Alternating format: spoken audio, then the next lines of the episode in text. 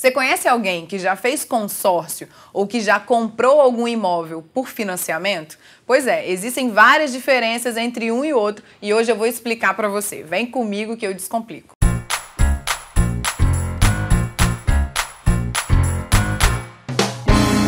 Pode começar assim? E qual a principal diferença entre consórcio e financiamento? Bom, o financiamento é como se fosse uma compra parcelada. Você vai adquirir o imóvel imediatamente, pagar todas as despesas ordinárias dele, como condomínio e IPTU, e vai continuar pagando aquela compra parcelada. E você precisa lembrar que o financiamento ele é uma alienação fiduciária. O que, que significa isso? Que o imóvel está alienado ao banco até você quitar o financiamento. E por isso você não pode atrasar as prestações, porque senão você vai realmente perder o imóvel para o banco. Sabe quando dizem aquela coisa, o imóvel não é seu não, é do banco? É justamente por causa disso. Então se programe e veja se vale a pena você fazer um financiamento. O consórcio é como se fosse uma compra coletiva. Como assim, Suelen? Eu vou explicar. Sabe quando várias pessoas se reúnem para comprar um imóvel ou um carro? Todos os meses elas vão pagando, injetando dinheiro naquele grupo para que uma pessoa seja contemplada. E aí uma pessoa vai receber o valor da carta de crédito e comprar o seu bem, um carro ou um imóvel, por exemplo.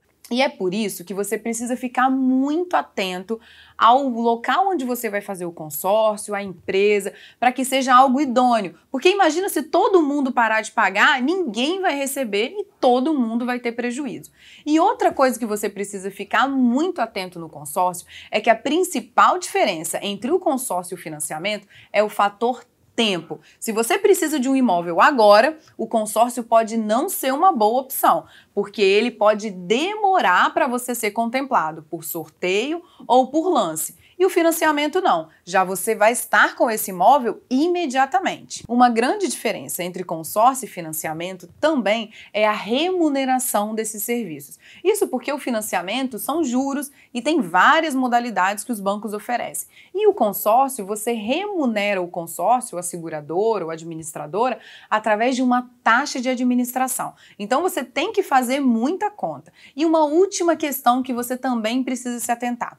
No financiamento, você tem que ter um valor para dar de entrada para conseguir financiar o restante do bem. Enquanto no consórcio, não necessariamente você precisa de valor de entrada, mas você também não vai ter a posse do bem imediatamente. Lembrando que é uma compra coletiva, uma poupança, você vai juntando dinheiro para uma hora você ser contemplado. E a contemplação é exatamente o momento em que você vai ter a posse desse imóvel no consórcio. E a partir dali você vai pagar como se fosse um financiamento, porque você vai estar com o imóvel honrando todos os pagamentos que ficaram do saldo devedor. E você já conhecia as principais diferenças entre consórcio e financiamento? Tem alguma história envolvendo essas duas modalidades de aquisição de imóvel? Conta aqui nos comentários que eu quero saber. Lembra de compartilhar esse vídeo no grupo da família, dos amigos, mandar para qualquer pessoa que você conhece que está comprando um imóvel. E claro, lembra de se inscrever aqui no canal, ativa as notificações, que aí você vai receber uma mensagem toda vez que tiver vídeo novo por aqui, viu? Um abraço e até a próxima!